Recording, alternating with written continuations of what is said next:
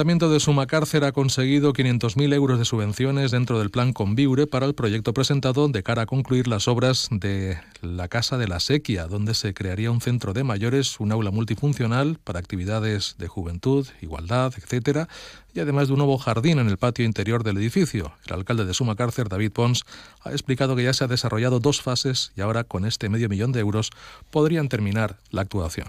La rehabilitació de la Casa de la Sèquia és un projecte que va començar ara fa 4 anys, ja hem invertit dues fases en aquesta rehabilitació i es falta una espenta final. Aquesta subvenció al final volem que s'indisca al voltant de 500.000 euros i que pretenem és crear un centre per a majors. També té una altra zona que aniria dedicada per a un espai multifuncional.